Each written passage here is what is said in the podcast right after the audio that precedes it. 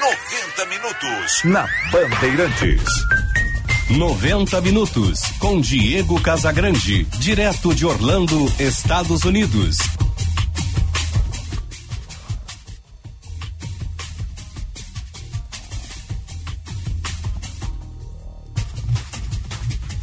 Dez e trinta e seis, bom dia, está no ar o 90 minutos de hoje, segunda-feira, 3 de janeiro de 2022. Um feliz, um ótimo, um abençoado ano para você.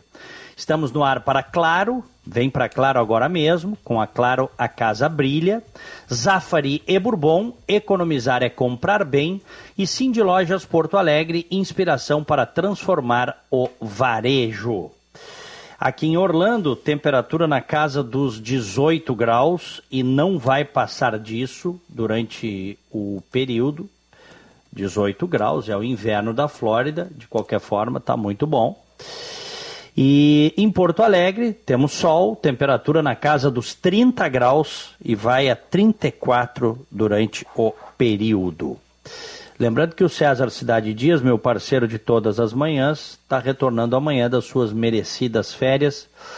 E as senhoras e os senhores podem nos assistir, nos acompanhar no FM 94,9, também pelo aplicativo Band Rádios para smartphones, para tablets. Baixa aí na loja do, do seu smartphone, na Google Play ou na Apple Store Band Rádios, e aí você nos sintoniza, ou ainda pelo canal do YouTube, tem som e imagem para você, Band RS, canal do YouTube, programa 90 minutos.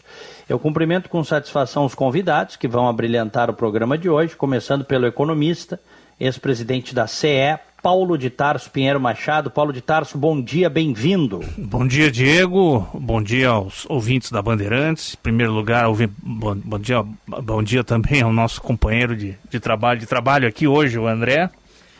E bom dia, desejando um, um bom início de ano e, um, e que 2022 seja melhor para todos nós. Porque uma coisa é certa que nós temos que ter e não podemos abrir mão, né? É a esperança de dias melhores. E, portanto, renovo aqui os meus votos e os meus desejos de que eh, a esperança seja um elemento permanente nos nossos corações e nas nossas mentes. André Bastos, executivo de TI, bom dia, bem-vindo. Bom dia, Diego, Paulo, bom dia, ouvintes. Feliz 2022 para uh, todos, muita saúde, que é o que estamos precisando nesse momento contra o Covid e felicidade. O brasileiro merece ser feliz, a gente precisa pensar, como disse, bem disse o, o, brilhante Paulo, agora nós, nós precisamos ter esperança e, e, o pensamento que o futuro vai ser melhor, que vai estar tá guardado alguma coisa grandiosa para a gente e, e, e focar nisso e trabalhar duro. Não adianta também só, só, que, só desejar sem trabalhar duro. Sem dúvida. Olha, um feliz ano novo para vocês, que seja um ano de muita saúde, alegrias, convívio familiar para vocês, para os nossos ouvintes também. É, deixa eu colocar o seguinte aqui e eu quero que vocês comentem para mim, se for possível. Eu coloquei nas minhas redes sociais uh, 10 coisas que aprendi em quase meio século. E botei esse final de semana ontem, para ser mais preciso. Deu uma repercussão danada. Eu estou recebendo mensagens, as pessoas estão compartilhando coisas assim da minha experiência, sentimentos que tenho. E eu, eu gostaria que vocês comentassem sobre isso, concordando ou discordando, eventualmente fazendo reparos. Eu vou ler aqui, pode ser, meus amigos? Com certeza. Com certeza. Vamos lá. Dez coisas que aprendi em quase meio século. Um, não adianta se lamentar. Dois, a sorte só aparece para quem está no jogo.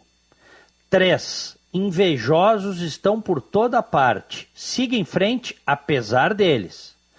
4. Suas derrotas se transformarão em vitórias com o tempo, se você aprender com elas. 5.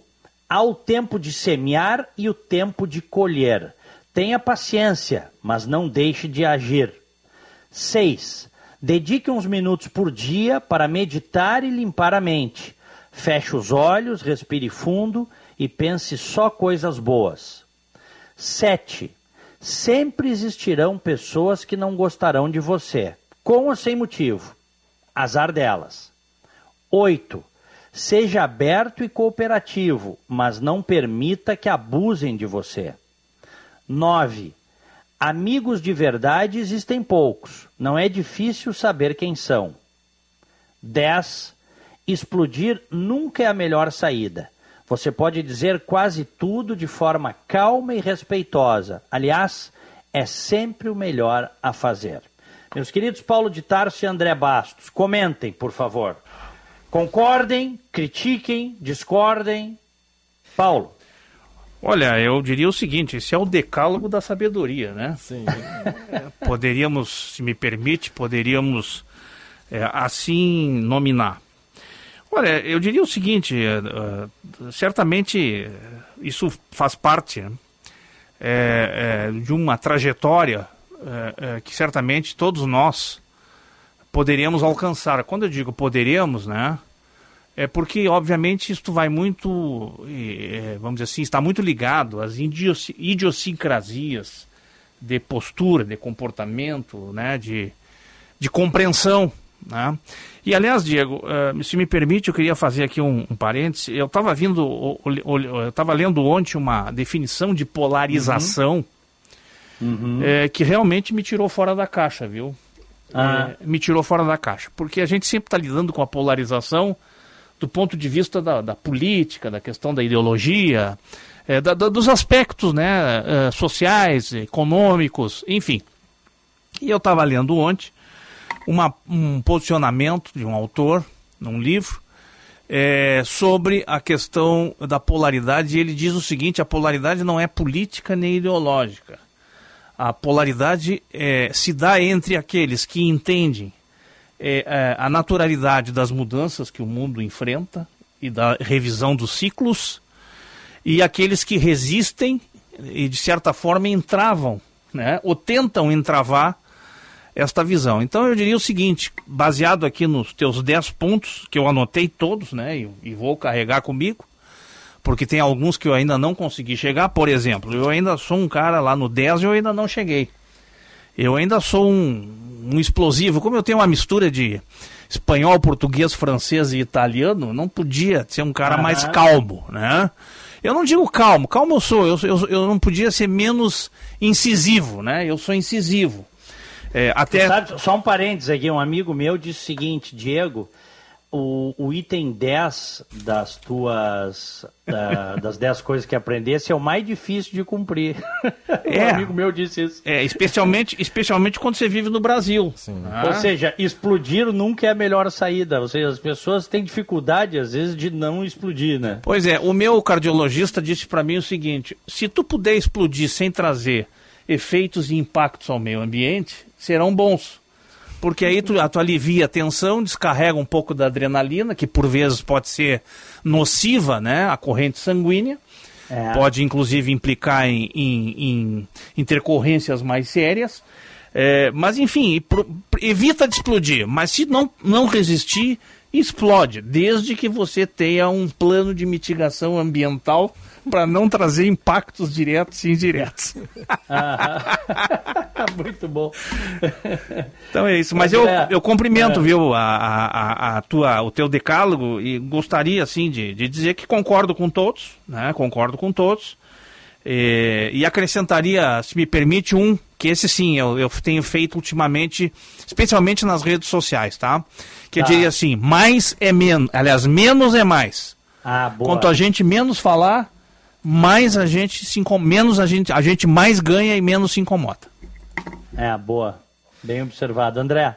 Então, eu tava, eu tô aqui lendo e relendo ele, ele tem um, um, um próprio loop interno do, do que é dito e a, a, meu ver é realmente o, o que tu falar o que tu traduzes no, no total dele em que sentido um loop interno ele é uma meditação sobre esse tempo, sobre as vitórias e derrotas da vida que a gente tem.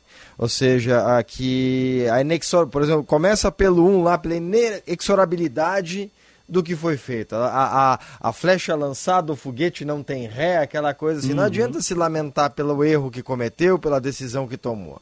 A gente tem que tocar em frente a, a e fazer daquilo que a gente decidiu uh, ser o melhor.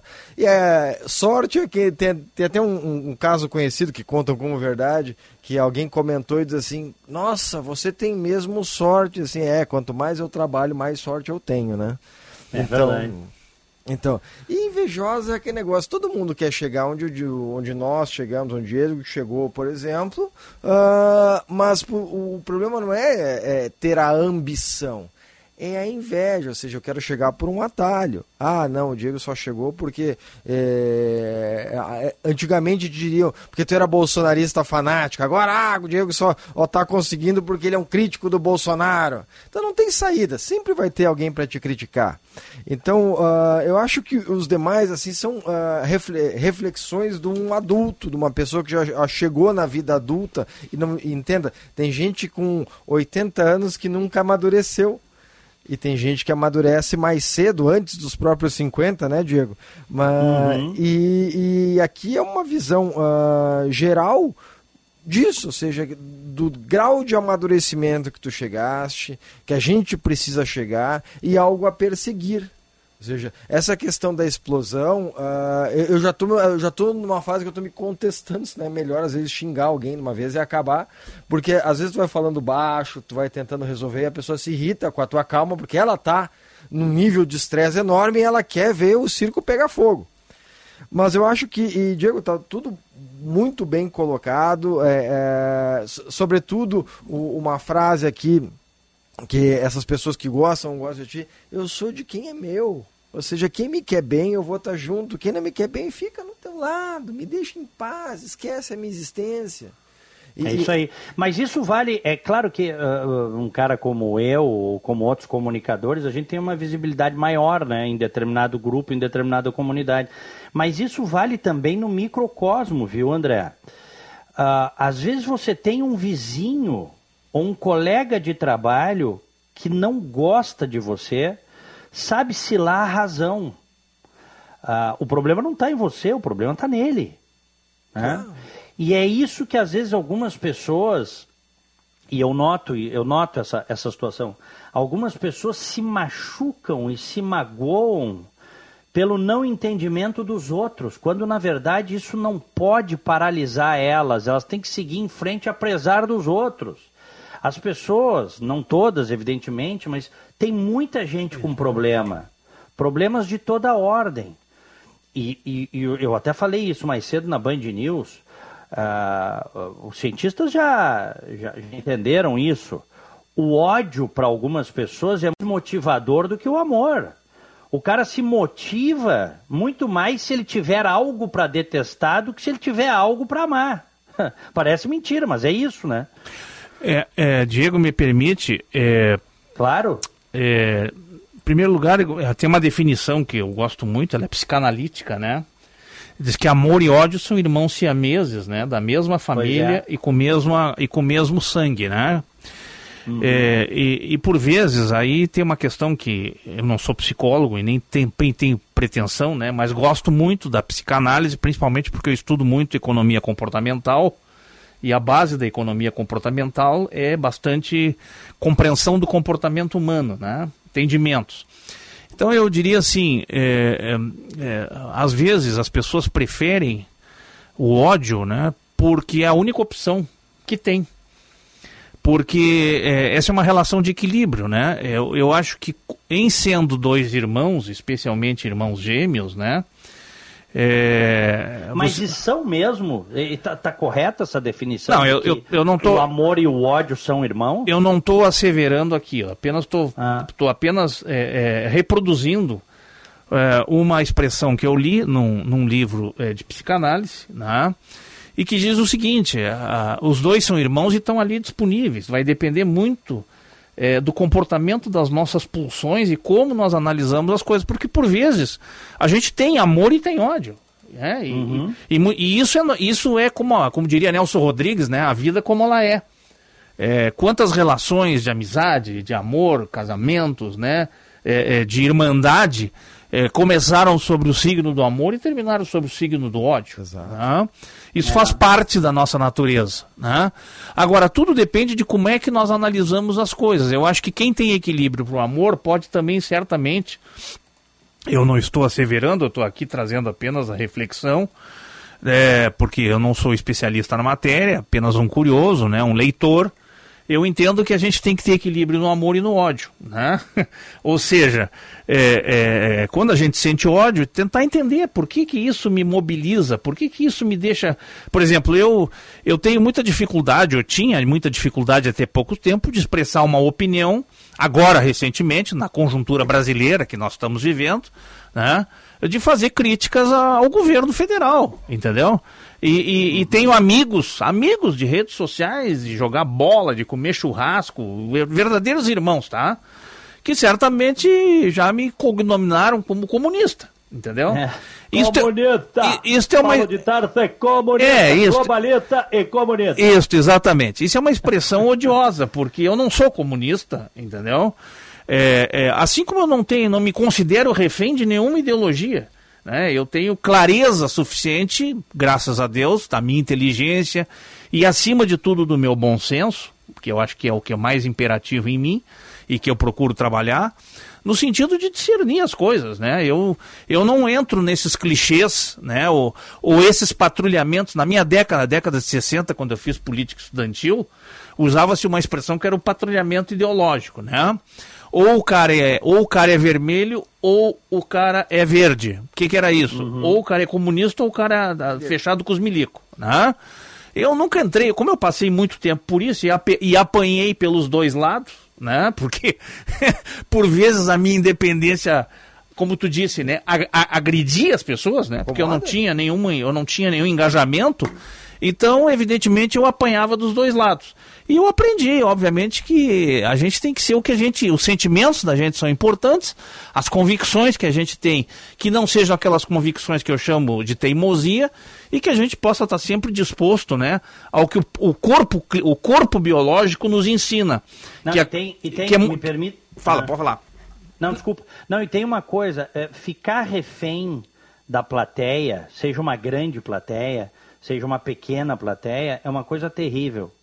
É, você, você ter de submeter o teu pensamento ao que um determinado grupo pensa, uh, sob pena de não querer frustrar esse grupo, não ser excluído. Tá? Isso é a pior coisa que tem. Pois é. E agora eu estou aprendendo a não sair das, dos grupos sociais, e sim a esgrimar argumentos né, de bom senso uhum. e de. E acima de tudo, de, vamos chamar assim, de fraternidade argumentativa, porque é um outro, é um outro atributo que a gente tem que dizer. Porque, porque o que, que acontece? Ou a gente se irrita, a gente briga, manda as pessoas longe, ou a expressão que eu acho mais radical e que contraria essa, a nova onda digital, que é sair dos grupos. Ah, eu saí. Entendeu? Eu acho isso uma expressão extremamente é, vamos dizer assim, é, radical. Eu acho que a gente tem condições, como civilização, se eu tenho condição de tornar eles amigos e meus irmãos comendo churrasco, jogando bola, é, fazendo qualquer outra atividade, eu não tenho, será que eu não tenho condições de discutir, de divergir deles? Então eu tenho que, eu tenho é, não, que mas, revisar mas, isso aí. Mas mas para aí, às vezes é bom sair também. Não, eu não estou dizendo que não é tem, bom. Eu estou dizendo os dois seguinte, lados. Tem, também tem gente que tu não quer conviver ah, com, com certeza, pessoas, com determinados certeza. valores, né? Com certeza, com certeza. Com, com princípios, com princípios com entre aspas, é. que não são os teus, né? É, eu, eu diria mais é, valores que não são os teus, assim, porque é, até para tu conseguir dialogar, a pessoa ela tem que estar tá aberta a é. Uh, no mínimo processar os teus argumentos. É isso aí. Porque o, o, que, o que, que a gente viveu, e eu acho que está acontecendo. Eu, naquela cadeira ali, que não é que, que o Paulo está sentado aquela ali, eu disse antes das eleições que elegeram o, o, presidente Bolsonaro, eu disse assim: o problema do brasileiro é que o brasileiro ele quer sempre um Messias. E tá tendo é uma risadinha, porque era o sobrenome do, do, do então uhum. presidente. Uhum. Mas ele queria, ele queria no Lula que o Lula ia salvar a Dilma ia, ser a mãe do PAC, aí depois o Collor era o caçador de Marajás, ia acabar com o, o, a, os milionários do serviço público, e o Bolsonaro ia nos livrar da ameaça vermelha. Ou seja, o brasileiro está sempre procurando um Messias, um ser mágico, quase com um fênix aí para uh, ah, tentar vir e largar bênção sobre nós e acaba se decepcionando porque acaba que entra um, um, um ser humano uh, normal, com anseios e, e políticas e, e, acaba frustrando. E eu disse, isso não muda uh, a maneira que eu pensei, não, não mudou até hoje. Por quê? Porque é, o, o, ser humano ele continua procurando, vem cá, tu é gremista? Ah, não é gremista, não é colorado. Óbvio, né? Porque existe só dois lados da moeda. Não, eu sou Caxias, eu sou juventude. Então. Uh... Não, não, mas peraí, esse papo aí é de comunista, globalista. É o Paulo de Tarso. Não, pode, pode. É, é, é aí que tá. É, esse negócio. Não, e, o André, Ô André, e tem gente que diz claramente, não, não tem, é, é, um, é um lado ou outro. É isso aí. É um lado ou outro. É As pessoas aí. dizem claramente, elas é, não é conseguem porque... ver que existem é, colorações diferentes, né? É porque agora assim, é um lado ou outro Eduardo Leite Dória. Você não é, uhum. cara, não é, eu não, eu não tenho, eu, eu não escolhi o meu candidato para eleição. Eu não vi ainda o que está posto para decidir o que eu vou fazer. Ah, mas tu votaria no Bolsonaro? Olha, na dicotomia PT e, e, e Bolsonaro, é, aí é para mim a, a, a, resposta é óbvia, mas uh, não é. Boa, meu... boa, boa sorte para ti, não é o meu caso, tá? É, eu, não, mas tu tá. Tu, tu mas... já... Mas eu, eu é, é, cada um, cada Não, um, mas aí, aí, aí, tu vê, tu deixa quicando, né? É, não é o meu caso. Ah, vai votar no PT, né? Vai votar no PT. Agora abriu o é, voto. Claro, não, abriu o voto. Abriu isso, o né? voto. Eu sabia a Band comprada por chineses, o Diego se vendeu.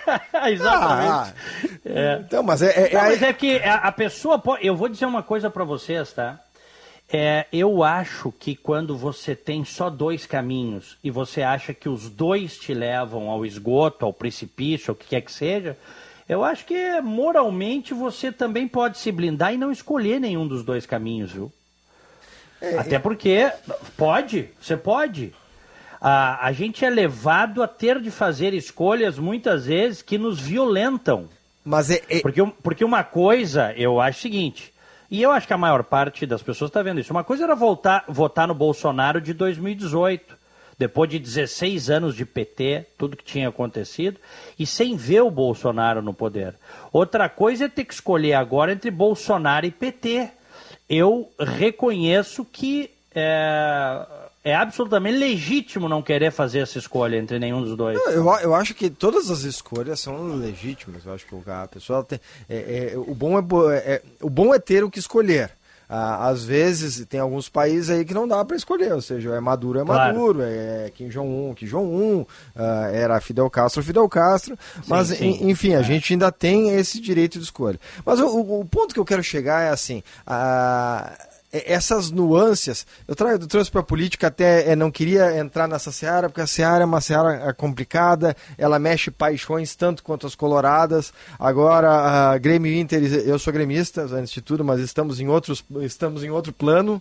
Agora nós estamos num plano o, o mais. Uh, uh, de mais desenvolvimento a gente precisa alçar de novo a, a primeira divisão do, do campeonato. André, só me permite, são item 5 do decálogo casagrandense, tá? Ou casagrandiano, vamos chamar assim, tá? Há tempo de semear e colher. Agora nós voltamos para o tempo de semear, tá? Para que possamos colher resultado da Série A daqui a um é, tempo. Exatamente, exatamente. Então é, eu acho que e, faz, faz essa questão. Mas essa, esse é um ponto, assim, uh, no momento que uh, tu, tu, deixa de, de, de, ter um radicalismo tão forte e fechar é. os olhos para que o, o Bolsonaro. Eu vi, existe, tá, gente? Uh, existe petista que largou o PT, que largou sobretudo o Lula, assim como existe bolsonarista que largou Sim, o Bolsonaro. Verdade. Eu, durante um tempo, eu posso dizer, eu digo, e, e tenho compromisso com a palavra que eu disse no microfone, eu me entusiasmei. Eu achei que o Paulo Guedes ia ser uma boa saída, eu achei que estava montando um Dream Team. E, sobretudo, eu sou um cara, eu sou um brasileiro formado o, o, nesse país, é, com raízes fortes nesse país aqui, e quero que esse país dê certo. Ah, mas o Diego já fugiu, ele está nos Estados Unidos. Não, eu tenho certeza que o Diego está lá, mas ele tem um vínculo com o Brasil enorme, está nessa rádio aqui. Eu, eu e mais, eu e mais é, 4, 5 milhões de brasileiros que moram fora. Tem gente que, quando, que, que quer revogar a cidadania da gente, né? É, quando a gente vai para o exterior, é, não quer que você opine, como se você não deixasse de ser brasileiro. Mas sabe o que, que mais. Mas isso aí, enfim, faz parte do jogo. Sabe o que, que mais me chateia nessa história toda? E eu acho que tem um grau de safadeza nisso, viu, André e Paulo de Tarso. Eu vi a gente na rua comigo dizer que não tinha bandido de estimação. Dizer que não ia aceitar malfeitos de quem quer que seja. Cara, e eu vi essas pessoas justificando as maiores barbaridades, justificando peculato em gabinete, justificando milícia, justificando roubo em vacina. Ninguém me contou. Eu vi. É, e isso é uma coisa que realmente é chato, porque tu vê que o nível moral, o padrão moral dessas pessoas é baixo. Porque o cara se vende qual é a diferença da corrupção do PT e da corrupção dos filhos do Bolsonaro? A escala, talvez. A escala. Porque é roubo também. Ou vai me dizer que o senador, filho do presidente, não enriqueceu, meus queridos? Roubando em gabinete, comprou mansão agora em Brasília, lavava dinheiro, segundo o Ministério Público, em loja de chocolate. Num país sério, carreira política dele seria na cadeia em país sério, não é o caso do Brasil. Podia citar um milhão de exemplos aqui. Mas eu, eu, eu, eu vou te dar um. um... Tu não, acha gra... não achas grave isso, André e Paulo? Que, que pessoas ah, ah, que di diziam ser contra a corrupção, diziam ser contra a corrupção, justifiquem a corrupção dos seus. Então, deixa eu só fazer um parênteses rapidamente. É, é, eu tenho, se, o Diego tem lembrança, eu tenho fotos das pessoas. Inclusive. É gente, é, é gente de, de, baixo padrão moral, é. Mas, é, mas, mas, não, não é só baixo padrão moral. Acho que aí fere um pouco a lógica. E eu, eu tenho certeza, o Paulo, que é uma pessoa extremamente inteligente, ele é o cara que ele prima pela lógica. Ou seja, se eu tenho um padrão para condenar os malfeitos do PT, eu tenho que ter um padrão para condenar os malfeitos do PSDB, do PSL, perfeito, do Bolsonaro perfeito. e tudo mais. Eu não posso dizer, ah, não, é, mas o rouba mais faz. Então é, é, o cara que. Ah, não, mas ele é o cara da direita. Se a gente for estar tá derrubando ele, a gente vai estar tá derrubando a nossa tese de direita. Então, a única, o único parênteses que eu queria fazer, que o Paulo já, já vinha nos abrilhantar aí com alguma, a, a, a, algum posicionamento, era esse. Ou seja, é um duplo padrão lógico. É isso aí. Roubou, ladrão. É roubou. Ah, mas não tanto. Não adianta, pra... não adianta dizer, ah, eu sou trabalhador, eu sou honesto, eu defendo. No primeiro roubo do teu político parceiro, tu vai lá e justifica. Que, ó... isso, isso, isso demonstra um baixo padrão moral, vulgarmente chamado de safadeza. É gente safada. E a gente encontra em todas as classes sociais, viu? Claro. Em todas as classes sociais. Uh, Diego, me permite, eh, eu, eu, eu, vou, eu vou, eu também não queria, eu, eu, hoje me propus a não, eu digo, bom, eu só, vou, eu só vou falar se demandado em política se o Diego assim determinar na pauta do programa. Mas não, mas a pauta é livre. Mas não adianta, não adianta. Platão dizia é, que tudo bem que a gente pode não é. gostar de política, mas tem gente que gosta, né? E seremos eternamente governados por aqueles que gostam. Então, é, eu, eu diria o seguinte, eu acho que nós tá, eu estava ouvindo aqui, voltei os olhos ao teu decálogo sobre a questão, por exemplo, dos invejosos, né? E acima de tudo é, é do, do colher e semi, do plantar e, e colher, né? É, e, e, cheguei e, e, tenho chegado a algumas conclusões especial não é conclusões tenho chegado a algumas reflexões né? Porque a gente não a gente, eu sempre digo que quando a gente tem conclusões é, é arriscado porque nós estamos muito próximo da inflexibilidade né? É, não que a gente possa ter clareza e convicção nos nossos valores que eu acho que são fundamentais. É, eu eu fiz uma eu, eu, eu sou um, um ente político né? Com militância na política estudantil desde os 16 anos. Né? Eu comecei num centro acadêmico de, é, de. Eu só quero contextualizar, não quero falar de mim, só quero contextualizar. Então eu sou um, eu sou um ente político. Né? Quando eu digo que eu sou um ente político, necessariamente eu não sou um ente partidário. Né? Eu sou um ente político porque consigo fazer um olhar da sociedade, um olhar do meu país, um olhar do mundo, um olhar é, de todas as perspectivas, né?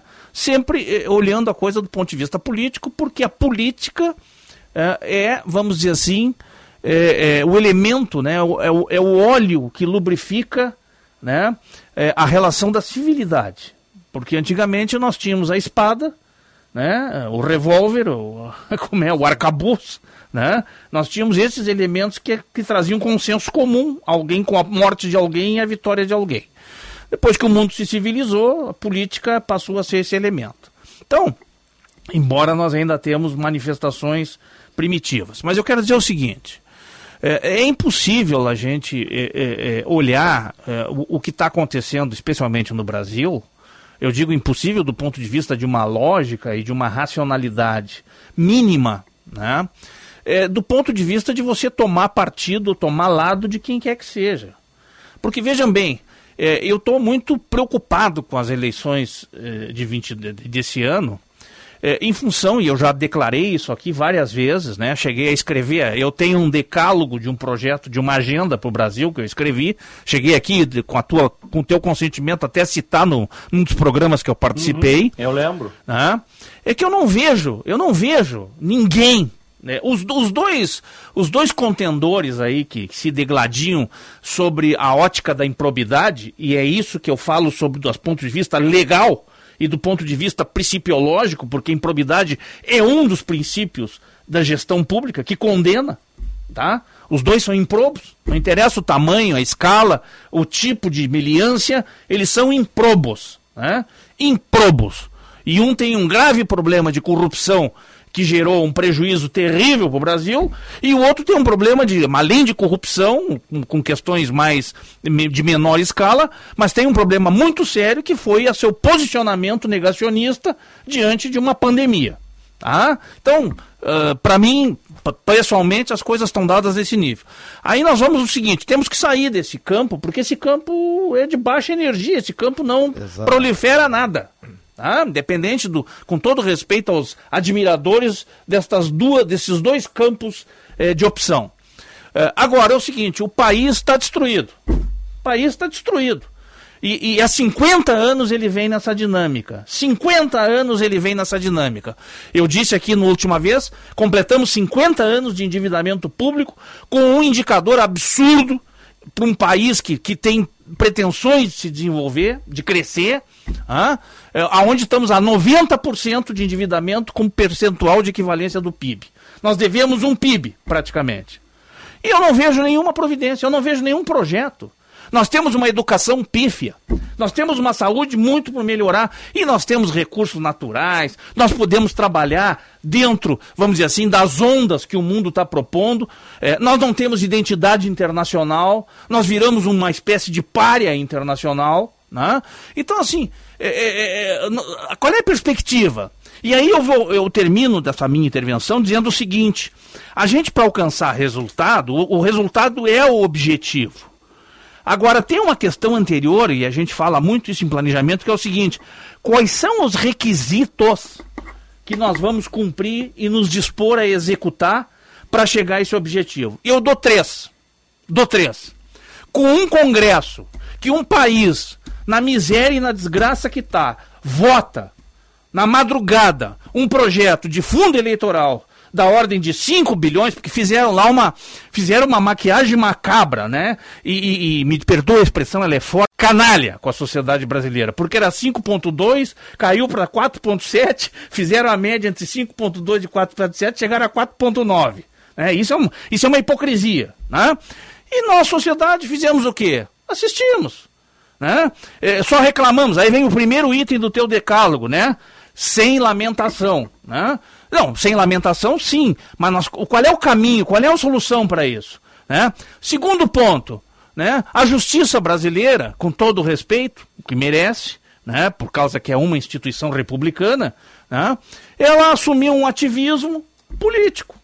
Né? Eu não estou aqui falando, eu não estou aqui nessa vibe de querer fechar o STF, ao contrário. Eu quero qualificação do Congresso, qualificação do Judiciário e principalmente qualificação do Executivo. Tá? Esse é um dos nossos quesitos fundamentais. E por fim, né, O que, que nós, sociedade brasileira, cada vez mais fazemos? Então se fala, eu estou lendo aqui, é, é, até eu estou de frente para a tela aqui, que deveria o César estar tá lendo, né? Eu estou lendo alguns. Não, porque o voto que, que deve predominar é o nulo. Aonde vai levar o voto nulo? Aonde vai levar? A nulidade a predominância e a manutenção das forças que estão aí que não nos servem. Então, nós, sociedade, temos que botar na nossa cabeça com toda a simplicidade, e eu não estou dizendo isso como receituário, que enquanto nós não tornarmos senhores protagonistas, a sociedade, e, e, há várias formas de fazer isso. Ah, não, tá, tá prepondo entrar num partido político? Também. Também. Mas agora o caminho não é. Esse caminho, nesse momento, não é recomendável, porque os partidos também, é, é, vamos dizer assim, se desvirtuaram. Né? E eu afirmo aqui, porque fui candidato a vereador na última eleição. Eu não sou um político profissional, eu sou um cidadão com cidadania política e, portanto, fui exercer uh, os meus direitos e os meus requisitos de cidadão. E cheguei à conclusão o seguinte: partido político virou, com todo respeito, me posso até ser processado, mas ela é análoga a uma organização criminosa. Porque, porque o que menos ela faz, é. o que menos ela faz é mobilizar os segmentos da sociedade né? como um conduto da democracia, e os partidos políticos é um conduto da democracia, para a consciência. Não, lá é o seguinte, o que mais, o que, o, o, como é, o, o que menos voa, o que menos corre, voa. Ah? Então, é uma vergonha. E eu estou dizendo isso com toda clareza, né? e as minhas contas estão aí, foram aprovadas, porque eu fiz uma campanha com 500 reais. Fiz 500 votos, 558 votos. Né? E disse, não vou, não vou apropriar um tostão de lei eleitoral, de fundo eleitoral, não me venham com isso porque eu não vou aceitar. Ora, aí só me restou uma coisa depois do, da, da, saída da, da, da, eleição: me desfiliar do partido, porque o, o que eu passei e o que eu sofri por causa disso, né? É, e, e, não tem problema nenhum, sofri por, como custo da cidadania. Eu vou usar o teu decálogo. Semeei a minha cidadania para colher a minha paz de consciência. É isso aí, perfeito. André? Então, é, é, essas são as dores que a gente tem de do, do, do uma democracia. A democracia tem disso. É óbvio que a nossa democracia ela está manchada, ela está ela tá abalroada, digamos assim, por o que o Paulo vinha dizendo. Ou seja, nós temos hoje um judiciário que ele, ele abandonou a sua cadeira e resolveu puxar uma bandeira essa bandeira ela vai contra o atual executivo, de certa forma foi até o executivo anterior, em função uh, dos crimes cometidos pela gestão anterior, mas ela, ela resolveu empatar a vida do executivo. Uh, seja ele quem for. E nós temos um, um, um congresso e, e, via de regra, algumas casas legislativas que elas são mal, mal qualificadas. As pessoas, a gente deixa de botar a pessoa os, com muito boas intenções para colocar os de sempre, porque são os nomes conhecidos. Na hora da urna, que é um saco, que eu vou lá votar, eu tenho que lembrar um nome conhecido, eu vou lá e, e, e, e coloco qualquer nome. Eu particularmente, já não faço isso. Eu olho o candidato e, e é quase que por eliminação. Esse aqui eu não vou porque usou o fundo partidário, esse aqui tem posições que são divergentes da que eu acredito, esse, esse, esse. agora me sobrou esse rol, dentro desse rol eu vou escolher qual que uh, qual candidato que eh, me representará melhor lá. Então a gente tem esse problema, nós temos um, executivo mal qualificado, isso é âmbito federal, uh, essa análise, um executivo mal qualificado, nós temos um congresso patético e um STF também de, de certa forma mal qualificado, que eh, deveria ser o berço das maiores cabeças pensantes em, eh, do direito, e não são. É, são Reúnem-se lá ah, causídicos, juristas, ah, a grande maioria é advogados, entrado, eh, que é entrado pelo quinto, e eles não. Ah, digo assim, não representam os anseios de uma nação republicana. Eles representam. André, Oi. Aí me diz o seguinte: nós temos a chance de mudar isso com a indicação do presidente da República. Tu acabaste de criticar o judiciário, ah, como já... todos nós criticamos. Aí o que, que o presidente faz? Indica caras do sistema para, inclusive, botar panos quentes no combate à corrupção. Te serve? Só para agregar, eu ia falar isso. Por Não, exemplo, é, o... é que, é uma, é, é que, que o judiciário tá podre, isso aí nós sabemos. Agora, o cara se elegeu para mudar o sistema e ele coloca pessoas lá que estão fazendo o jogo do sistema. e aí. Depois eu falo. É. E aí, meus, meus amigos? Que, como, é, como é que esperar coisas grandes de pessoas pequenas? Ah, o, bom, Bolsonaro, o Bolsonaro ele nunca foi um cara excelente. Ele não, era... não é isso, né? Mas, mas a onda de 2018, a gente acho que Uh, foi falado em esperança aqui no início do programa. Diego, é, Diego tu tá né? des, eh, desculpa, não é uma crítica, mas é um lembrete. É, todo mundo sabia quem era o Bolsonaro. A gente tinha expectativa que o entorno dele fosse algo uhum. melhor. Fosse que enquadrar ele. Né? Fosse enquadrar ele, ou seja, uhum. ah, pô, Sérgio Moro. Sérgio Moro que está fazendo besteira também, mas enfim, ele era um nome forte que defendeu os interesses, livrou o Brasil de uma roubalheira, no mínimo agora, aqui não, não livrou porque o pessoal voltou atrás com tudo, ele des, descapou, isso aí mostrou tão roubando a Petrobras. Sérgio Moro, Paulo Guedes, se com ah, mas ele não é nenhum gênio, mas se comparado a Guido Mantega é, é um cara de mercado, é um cara com viés liberal. Agora, o negócio mudou, os caras mudaram, o Sérgio Moro saiu, o Paulo Guedes ele está cumprindo a agenda do presidente como se uh, no cabresto, como era o Guido Mantega com a Dilma. Claro, dentro de alguns limites que, que não tão ruins quanto o Guido Mantega, é o que eu tenho que dizer.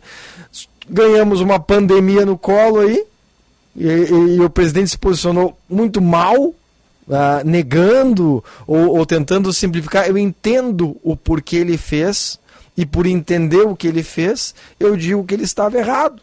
E digo, a minha posição é lá, ah, mas tu foste, tu voltou no Bolsonaro, tu disse que vai votar, votaria nele de novo. Em certas condições, como afirmei, eu votaria. Mas isso não me limita, aliás, me qualifica para criticá-lo veementemente. Se ele deseja um dia ter meu voto, ele teria que melhorar muito. E, e quanto aos filhos dele, tu já sabe a minha opinião também. A, a, a, o cara que cometeu mal feito, para mim é cadeia. E aliás, o Brasil é muito o é, é muito o, o, como é que eu vou dizer assim, com uh, ele é permissivo para essas pessoas que fazem mal feitos. Ou seja, nos Estados Unidos uh, uh, o negócio seria diferente, no Oriente Médio já teriam perdido mãos ou até cabeças. Então, uh, isso aí, não, esse é um dos motivos que o Paulo até citou, a passividade do brasileiro. A gente viu o argentino, o, o, o Alberto, como diriam meus, meus colegas de empresa, o Alverso, o, o, fica fazendo bobagem lá. O pessoal vai para a Praça de Maio, na frente da Casa Rosada, e quer, quer pegar ele. Ou seja, aqui não. Brasília se tornou um grande castelo cheio de jacaré em volta para a gente não chegar perto. É, uhum. é, eu quero colocar. Fala, Paulo, depois eu quero colocar uma questão que está hoje no jornal Folha de São Paulo, que diz que o, o mercado já precificou que não tem terceira via. Eu quero a opinião de vocês em seguida. Diga, Paulo. Pois é, eu... Não sei se é verdade isso, tá? É, Mas vou colocar para discussão. É, eu, eu, eu, eu, não acredito, inclusive, que já está definido isso. É, a primeira acredito. pergunta que eu faço é quem é esse mercado? Uhum. Quem é esse mercado? Esse mercado tem sede só na, na Avenida Paulista e na Faria Lemos? Na Faria Lima? É esse o mercado? Essa é a pergunta é. primeira que eu faço. Ah, quem é esse mercado? Que então, tá com... deixa, eu, deixa eu ler aqui, tá? Deixa eu ler aqui um trechinho da matéria. Mercado financeiro e setor produtivo ah. já não vêem espaço para a terceira via nas eleições. Reportagem de Júlio Viziac. Comando de bancos e grandes empresas agora avalia cenários com Lula ou Bolsonaro. Banqueiros, gestores e empresários veem cada vez mais como pequena a possibilidade de existir uma terceira via para as próximas eleições presidenciais. Desde as prévias do PSDB, o comando das principais instituições financeiras e empresariais do país jogou a toalha e agora aposta em uma polarização entre Jair Bolsonaro e Luiz Inácio Lula da Silva. Sob condição de anonimato, a Folha ouviu três banqueiros, dois gestores de fundos de investimentos e representantes setoriais da indústria, do agronegócio e do comércio. Ou seja, ouviu cinco pessoas aqui.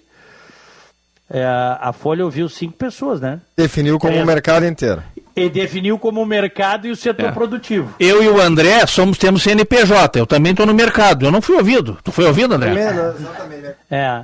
É, eu Não, também. E aí, e, aí, e aí diz aqui a reportagem, com algumas nuances, todos são unânimes Ah, é. ao prever um segundo turno entre Lula e Bolsonaro. Claro. Para eles, a viabilidade de um candidato do meio está cada vez mais distante.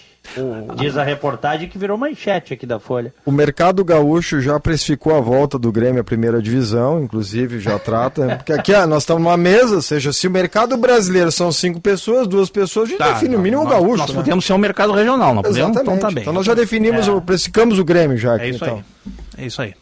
É. Mas eu, eu não concordo com isso, tá? Eu acho que não, tem nada decidido.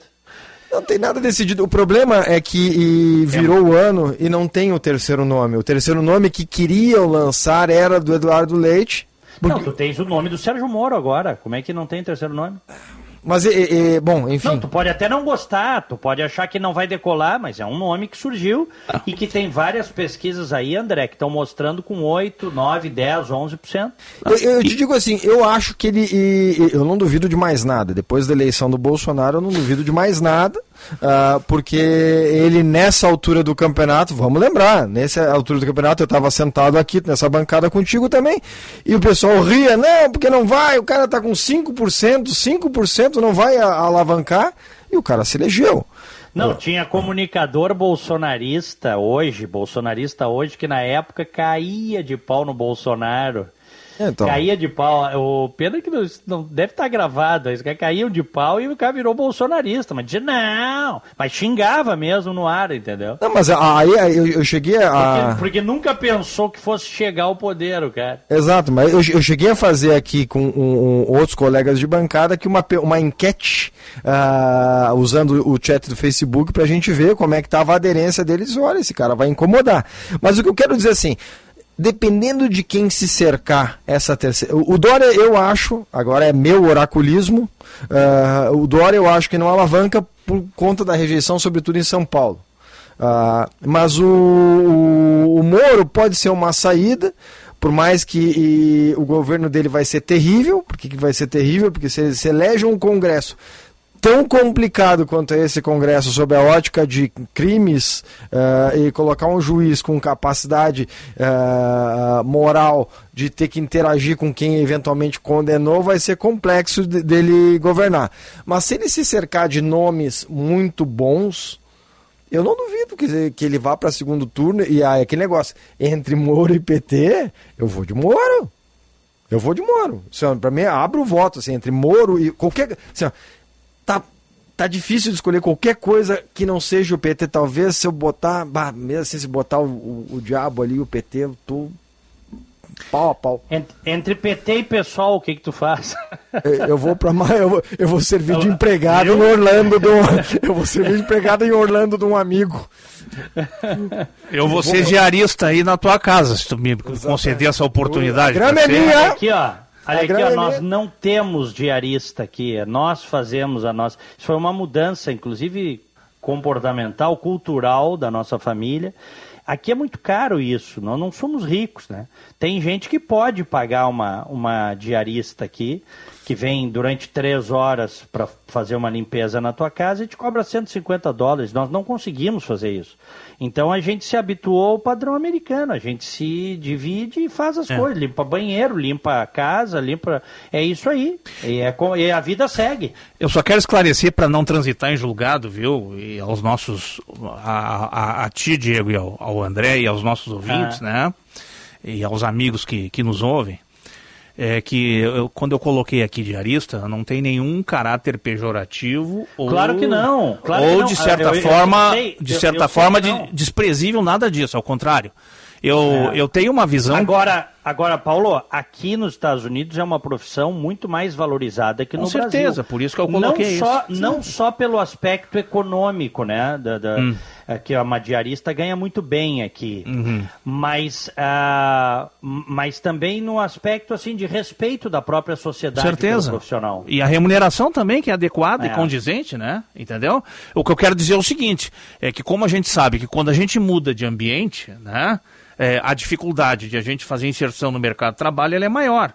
Então, há casos, vários casos de pessoas que tiveram grande sucesso né?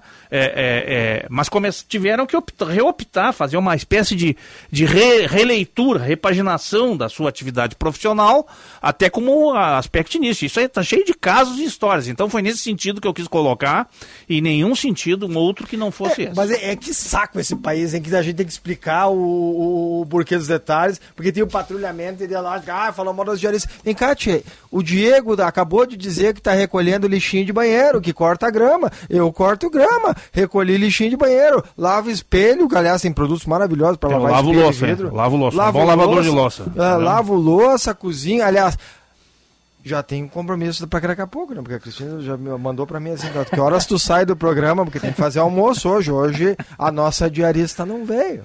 É. é. Mas eu não sei se vai Bom, ter um intervalo, Diego, tu vai, vai fazer ter, agora? eu queria, precisamos fazer um intervalo. Eu queria fazer algumas considerações sobre essa questão que nós estávamos discutindo e eu anotei um série de pontos, se puder na volta, então eu faço. Obrigado. Na volta eu abro contigo, então. Olha, nós vamos fazer um rápido intervalo, em seguida voltamos com o Paulo de Tarso Pinheiro Machado, economista, e o André Bastos, executivo de TI, que estão abrilhantando 90 minutos nesta segunda-feira. Já retornamos. Minutos na Bandeirantes. Serviço Bandeirantes. Repórter Aéreo. Chegou o inovador NexGard Spectra, dose única mensal contra vermes, sarna, pulgas e carrapatos. Uma solução completa em um delicioso tablete. Compre agora essa novidade. Trânsito segue bastante complicado para quem retorna de Santa Catarina e também do litoral norte pela BR-101 no trecho de Osório. A Freeway também com movimento intenso, 70 veículos passando por minuto no sentido capital. E a RS 040 também tem bastante lentidão no trecho de Águas Claras em direção à Viamão. Proteja o seu cão por dentro e por fora com o inovador NexGard Spectra. Uma uma solução completa contra vermes, sarna, pulgas e carrapatos e um delicioso tablete. É um e pronto. O Sim de Lojas Porto Alegre apoia o seu negócio. Dá assessoria jurídica ao software de gestão, do plano de saúde ao curso que traz um novo rumo, da rede de negócios às teias que criam a inovação. Associe-se já e conte com uma parceria que dá resultados. Sim de Lojas Porto Alegre Inspiração para transformar o varejo.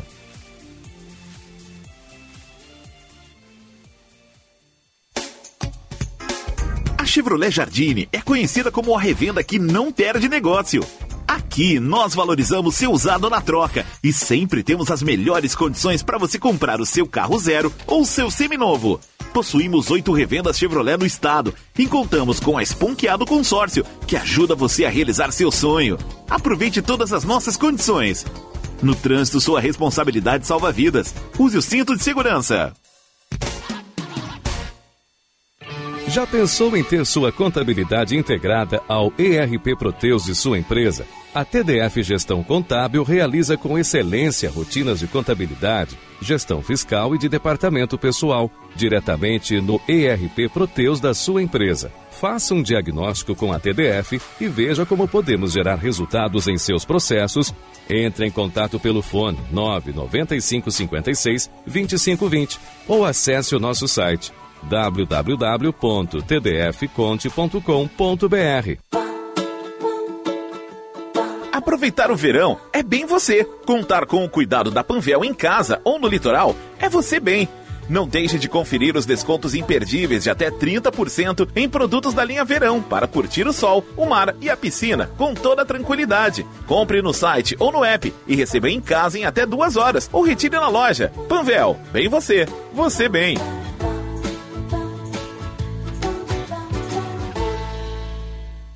Criar, brincar, participar, superar e conviver.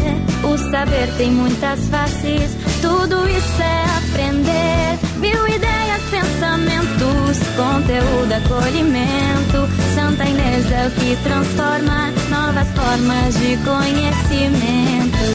Colégio Santa Inês. Novas formas para o conhecimento. Matrículas abertas. Da educação infantil ao ensino médio. Informação e entretenimento. Prestação de serviço sempre presente. Rádio Bandeirantes. 90 minutos. Notícia e opinião. Rádio Bandeirantes.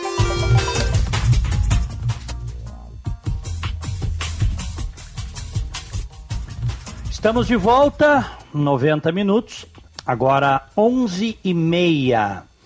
Estamos no ar para Zafari e Bourbon. Claro, vem para Claro agora mesmo, com a Claro a Casa Brilha. Sim de Lojas Porto Alegre, inspiração para transformar o varejo.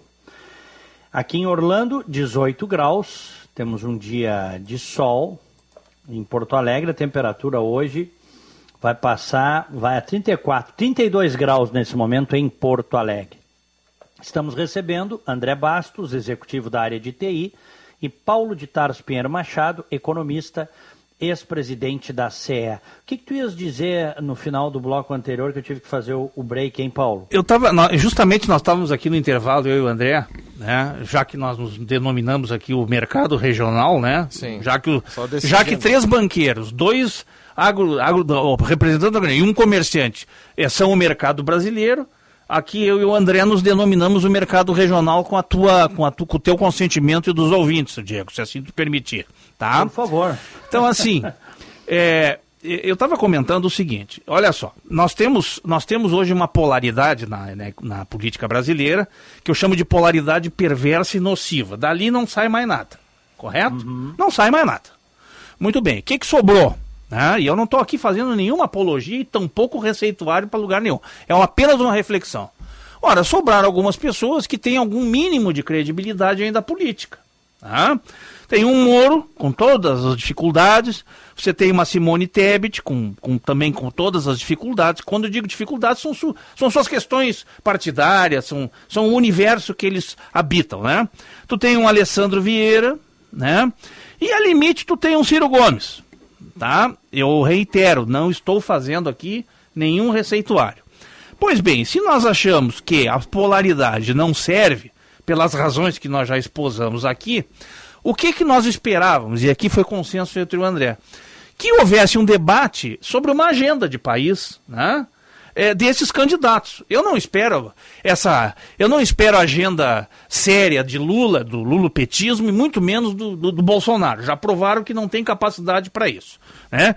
Embora até tenha respeito pela agenda social que o PT desenvolveu ao longo do seu tempo, mas que para mim perdeu valor, né? A partir dos atos de improbidade devidamente comprovados. Então, a pergunta que sobra é a seguinte: é, temos uma terceira via? Nós temos. Temos uma possibilidade? Temos. Agora ela precisa ser trabalhada. E acima de tudo, eu encerro dizendo o seguinte: esse foi o nosso consenso aqui entre eu e o André. Tá? Tem que acabar com a, com a, com a disputa por beleza. Quer dizer, ou as pessoas, ou os políticos, ou os responsáveis né, pela vida política assumem isso com seriedade, né? E aí tem um problema, com todo respeito, que é que os marqueteiros desvirtuam, porque é o seguinte: é, é, não adianta fazer papel de santinho porque não vai ganhar a eleição. Sim, mas vai fazer papel de bandido? Então nós vamos virar bandidagem. Nós temos que discutir a agenda do país. Qual é a agenda do país? Nós temos no mínimo, eu listei 10, mas vamos dizer o seguinte: nós temos cinco pontos no mínimo que abalam e afetam o dia a dia da sociedade brasileira. Hã? O dia a dia da sociedade brasileira. Nós temos uma dívida externa que foi feita, convertida pelo PT, a taxas de juro de 1,2 ao ano para 9,2 ao mês. Isso foi a tal limpeza da dívida externa brasileira que virou a dívida interna. Isso afeta a nós direto. Direto é custo de investimento para as empresas, é custo de crédito para as pessoas que não têm renda para consumir, é uma série de outras coisas, os custos financeiros. A legislação eleitoral que nós temos, com fundo eleitoral, com uma série de coisas, tem que ser mexida com coligação, com emenda parlamentar, que é uma vergonha um país que não consegue cumprir o orçamento, estica o orçamento com, com emenda parlamentar. Isso é uma vergonha, isso é uma aberração. Né? Nós temos. Vários, ô Paulo, vários que se elegeram em 2018, deputados e senadores, criticando duas coisas: emenda parlamentar e financiamento público de campanha.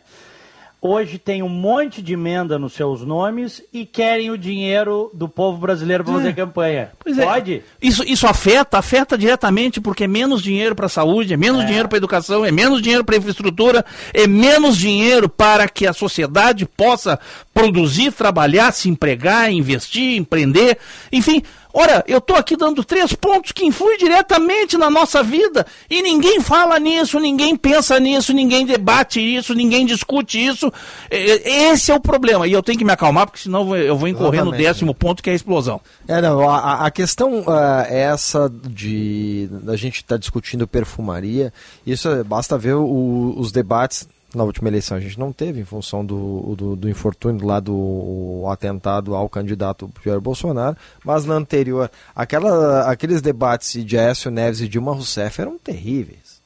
Eram terríveis. Era, ah, não, é, tu tem caspa no cabelo, ah, porque tu tem um avião lá que pousou na tua terra e a agenda do, do país? O que era necessário fazer? Todo mundo esqueceu. E, e parece que o pessoal quer ver luta de MMA. Ele vai lá, liga e diz, quer, não, eu quero ver, ah, agora viu a paulada que a Dilma deu no Aécio, ah, viu, agora o Aécio pegou ela pelo pescoço. Não é isso, a gente precisa resolver. Eu acho que o, o- o Brasil está a tropeços, chegando num grau de maturidade de cobrar os seus políticos. Ou seja, nós temos que aprender a cobrar dizer, ah, tu disse que era contra o fundo eleitoral e agora tá, usou para tentar te reeleger, não vou votar É, em ti. é o que mais tem. Mas é- é- é- o que acontece assim, é que a gente tem que chegar no momento de basta. E vamos lá de novo, o, o- a, a sempre o ponto que é o, é predominante, a, a meu ver, na existência do, dos, dos teus 10 que levantaste, assim, não, não adianta mais reclamar. A gente dizer assim, ah, mas é o que mais tem. A gente é o que mais tem, beleza. O que a gente tem que botar é fazer campanha contra esses caras. Ó, esse cara, ó, ó, painel na frente do Beira Rio e da Arena. Ó, esses caras aqui votar, usaram o fundo eleitoral, votaram contra tudo que prometeram e foram Vocês incoerentes. viram agora?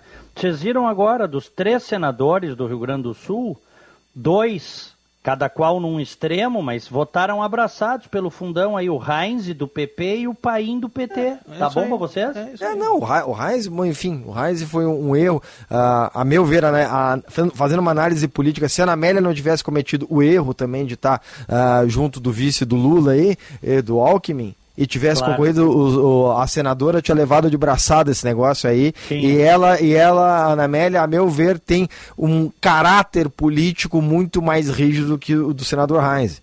É, é, e, e, obviamente, quem não votou é um comunicador também, que é o Lazier, votou contra, né? Porque ele. Eu- O Lazier. Foi o único. Mas o, o único. o Lazier, é assim, com todos os defeitos do mundo, pode até parecer é, é, chocante o que eu vou dizer, ha, ha, ha, o que o Lazier faz, mas o, o, o Lazier é um cara que é coerente. Ele segue as coisas que ele se diz. Por quê? Porque senão ele sabe que ele vai ser cobrado. Ele sabe que ali vem. Ele sabe que ser comunicador é estar exposto. Ser parlamentar, então, comunicador é mais ainda. Então ele sabe que ali vai, a- ali na, na, na dobra, ah, na, na, na esquina, vão chegar para ele, pô, Lazer, você fez uma coisa que jurou do que não ia fazer.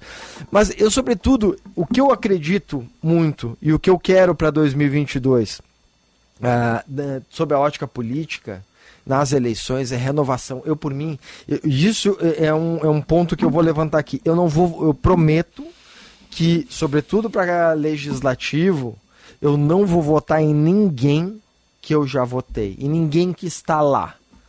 Em ninguém que está lá. Ah, mas aí aquele cara que depende de ti, aquele cara que depende de mim vai ter que depender de outros, ele vai ter que depender de outros votos. E quem eu votei, eu acho que vai conseguir se reeleger lá, porque é um- é um parlamentar muito bom e austero. E, e eu quero botar mais como eles lá. Eu quero mais lá, eu quero mais ah, aqui no estado. Eu queria que te- tivesse mais vereadores ah, pensantes. É, o candidato que eu votei não se reelegeu para vereador. Não se reelegeu, não, se, não se elegeu, mas é uma a, a pessoa muito séria também.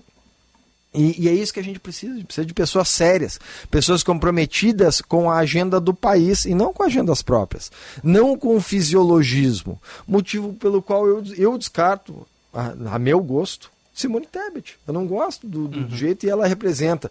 Filha do Rames, PMDB, e o PMDB é aquele negócio de sempre. Moro, talvez. Bom, vamos ver em quem ele se alia. Álvaro ah, é um cara enfim, que não tem nada uh, contra ele, mas também não tem nada a favor, apesar de ele ter sido combativo. Eu acho que a política, é, é, ela promete um ano bom se a gente souber escolher bem, como sempre. No, nos anos anteriores. Mas a, a, gente tem, acho que 2022 vai ser um, um divisor de águas, porque ou dá, ou, ou vai ou racha. É, eu, eu confesso que é, eu já professei um certo é, otimismo e também um certo pessimismo. E na média dessas duas, dessas, dessas duas valorações, é, eu, eu consegui chegar no, ah, na mediana do realismo. Né? Então, Diego, eu, eu entendo assim, é, é, nós não vamos, é, a, a essa próxima eleição, nós ainda vamos fazer uma espécie de voto plebiscitário, como fizemos nas últimas eleições. Né? Sim. Que é o seguinte, é, dependendo da circunstância, o que, que, é, o, o que, que é o menos pior? Né? O que, que é o menos ruim? Mas isso não significa que o país né, vá caminhar para grandes, os grandes temas que ele tem que, se, que, tem que abordar. Então, é, eu, eu tenho uma, eu, eu, tô, eu sou realista nesse sentido de entender o seguinte. Eu, eu acho que a terceira via ela é viável, ela é possível, mas não como um elemento de salvação nacional, mas talvez como um elemento de um encadeamento de uma agenda, ou de um início de uma agenda. Agora, aí tem um problema, aí tem um problema muito sério, e que eu usaria aquela expressão, né, né que, que, que é antiga, que diz assim, os caras não pregam prego sem estopa, é isso, né? Sim. Ele já montou, com o negócio da proibição das coligações na legislação eleitoral, eles já saíram pelo lado das federações eleitorais, né? Que é o que está acontecendo com a junção do DEM com o PSL, né?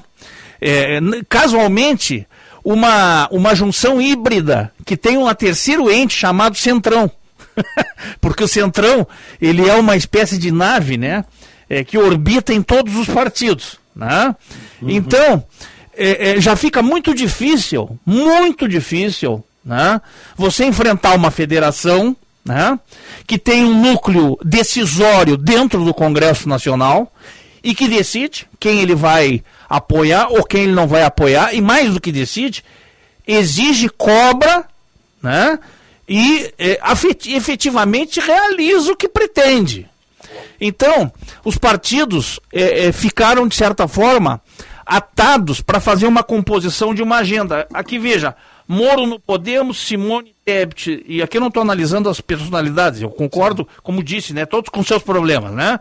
Moro no Podemos, Simone no PM, no PP, Alessandro Vieira no Cidadania e Ciro no PDT, isso traz aí, do ponto de vista prático, né, uma inviabilidade política de se constituir uma aliança. Por quê? É, porque ela é, primeiro, minoritária, segundo, ela não tem embasamento programático, ela é uma colcha de retalhos, né? e terceiro, é, nós estamos muito perto, apesar da eleição ser em outubro, nós estamos muito perto, a essa altura do campeonato, é, para escrever um programa e uma agenda que tenha que percorrer o Brasil, né? que tenha que convencer, ser, primeiro, ser convincente, e por ser convincente, convencer. Né? É, então vai ficar de novo, nós vamos voltar, no meu realismo, né, para aquela história do menos pior. E aí a sociedade vai retroalimentando né, o seu inconsciente coletivo, que é o seguinte: política não serve, é uma porcaria, quanto mais longe eu estiver da situação, eu vou tratar de viver a minha vida, mas todo mundo depende do ordenamento político, institucional, jurídico do país, que passa por essa mudança e por essa agenda. Uhum. Questão que eu coloco para vocês: vocês realmente acreditam que o Lula tem chance de vencer no primeiro turno, conforme indicam aí inúmeras pesquisas? Não. Olha, eu André não. Não. Eu diria, Paulo? É, eu, eu, eu, eu, eu não tenho certeza, porque eu, tem uma coisa que eu tenho uma séria dúvida e uma séria, e uma séria desconfiança, chama-se uhum. pesquisa. Para mim isso é uma coisa que deveria ser proibido do ponto de vista. Por quê? Porque num país que tem uma dificuldade muito grande, né? Seja por, por deficiência educacional e seja por compreensão né? Você faz uma pesquisa como essa hoje que está no. Não é que não é uma pesquisa, é uma declaração né? É uma pesquisa é. que tu citasse, né? Cada um pode Não. induzir o que quiser, entendeu? Não, o jornalista disse que falou ali com meia dúzia de pessoas do mercado financeiro, É. do setor empresarial, é. na qualidade, na, no anonimato, tá? Pois é. E para ele isso aí é o mercado que diz que não tem terceira via. Pois é. é. o Bolsonaro. Pois é, aí tu vê o seguinte, né, Diego? Para uma cabeça que está completamente perdida, né? A luz que piscar é um farol, mesmo podendo ser um trem na direção contrária, tu entendesse? Aham. Então, é, no meu ponto de vista, eu não acredito nessas pesquisas, tá? Eu acho que essas pesquisas fazem um efeito indutor sobre a- o eleitor, entendeu? É, até porque a gente, na vida real, como diria Nelson Rodrigues, na vida como ela é, eu conheço pessoas que dizem assim, "Ah, eu sempre voto no que tem chance de ganhar. Ora, isso não é decisão política, né? Isso é uma escolha, isso é, isso é apertar um botão ou outro. Eu, É, eu só- mas, o- mas o- o Paulo- Agora, eu entendo que isso funciona, é verdadeiro. Mas tá? eu sempre digo o seguinte, tá?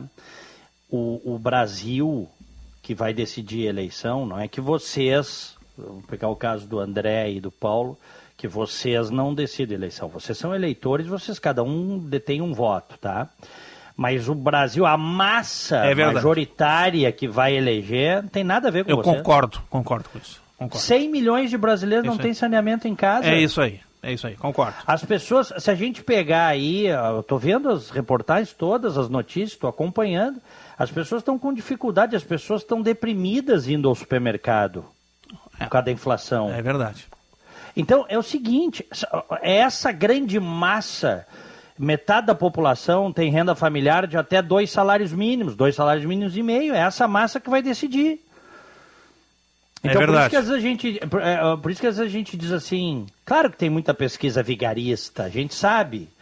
Mas quando você começa a ver, tem um conjunto de pesquisas, 10 pesquisas na mesma linha, Uhum, eu digo para vocês, olha, se combinaram todas ou realmente tem um fundo de verdade nisso aí? É que chega um momento, ela representa né, a, a fotografia daquele momento e ela começa a consensar com outras visões, né?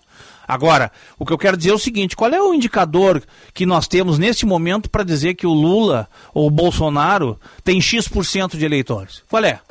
Né? Se o país está destruído. Qual é? Pois qual é.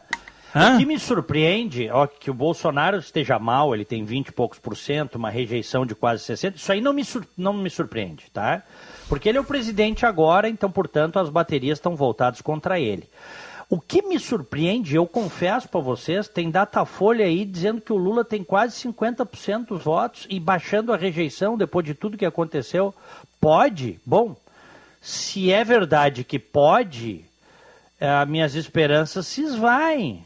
Porque o brasileiro médio não sabe quem é o Lula. Não foi suficiente o tempo que nós tivemos para descobrir que esse homem, o, o- governo dele foi bandido, criminoso, saqueou o país. Então, essas coisas são chocantes. Agora, é a grande massa assala- assalariada e sofrida e muitas vezes alheia à política, essa que nós estamos discutindo aqui, que vai efetivamente decidir. Com certeza. Concordam? Com certeza. Eu não tenho dúvida nenhuma disso. É. E outra, e o país é dividido em muitas regiões distintas, né? O Rio Grande do Sul não é propriamente o Brasil, né? Num sentido mais estrito senso, assim, de... de até eu lembro de, de, de ter visto reportagens, por exemplo, em, em revistas de âmbito nacional, dizendo o seguinte, que no Rio Grande do Sul até a pobreza era diferente. Era mais evoluída se comparado com o Nordeste, por exemplo. Reportagens, eu vi isso em revistas, vocês devem ter visto também. Sim. Pobreza é sempre pobreza, né? Algo degradante. Ah, as pessoas sofrem, mas eles fizeram uma, uma certa feita, numa das tantas reportagens que eu vi, ah, perfis de pessoas pobres aqui e compararam com o perfil da pobreza no Rio de Janeiro ou no Nordeste, por exemplo. O pobre no Rio Grande do Sul era menos pobre no Rio Grande do Sul e Santa Catarina do que no restante. Então, isso tudo tem impacto, né? Tem impacto. Com certeza. Bom, meus queridos, nós temos os últimos cinco minutos aí é, do programa, e esse é o primeiro programa do ano de 2022. Apertem os cintos, vai ser um ano turbulento. Vai ser. Ô André, ah, uma mensagem de esperança, por favor, se é possível isso. Então, Diego, eu- na, na verdade é possível, eu sou um otimista. eu, eu- eu- eu- por vezes eu fujo do realismo para esperar algo melhor.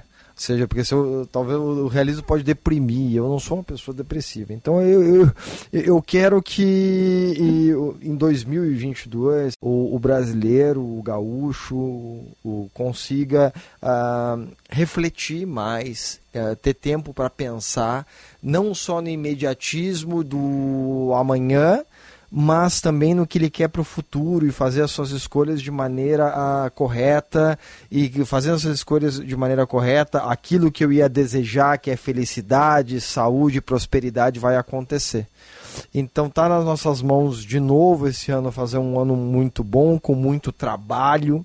Não existe almoço grátis. Ah, tem que sair para a rua, tem que dar a cara a tapa, tem que trabalhar como diarista, tem que trabalhar como comunicador, como executivo, o que for. Tem que ter essa energia para fazer esse ano dar certo.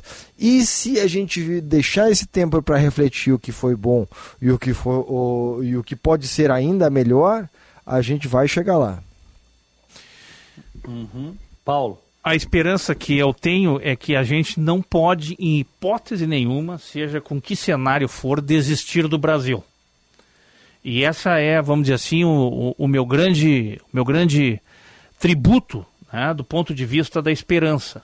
Eu acredito no Brasil, acredito na sociedade brasileira, né, com todas as suas dificuldades, até porque o brasileiro, no meu ponto de vista, né, é, é, é um, um, indivíduo lutador, batalhador, quer dizer, supera todas as adversidades possíveis. Tá? E nós não podemos deixar de pensar no Brasil. Nós temos que pensar no Brasil. Eu acredito isso.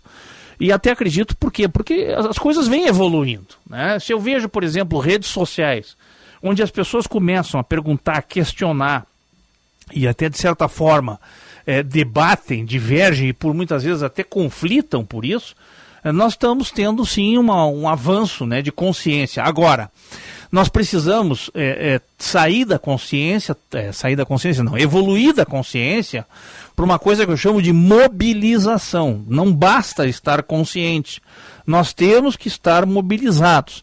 E estar mobilizado significa politicamente, monitorar comportamentos, monitorar posturas, monitorar atitudes, especialmente da classe política e especialmente daqueles agentes públicos que têm a responsabilidade é, sobre o Brasil. Eu não posso querer que as coisas mudem enquanto eu tenho um procurador-geral da República que tem 300 denúncias engavetadas porque ele deseja uma indicação do presidente da República, e as denúncias são contra o presidente da República, ele quer ter uma indicação no Tribunal Superior, no Supremo Tribunal Federal, como, como magistrado. Ora, isso para mim é absolutamente é, inadequado, isso é absolutamente incompatível com uma sociedade que se pretenda e se diga democrática.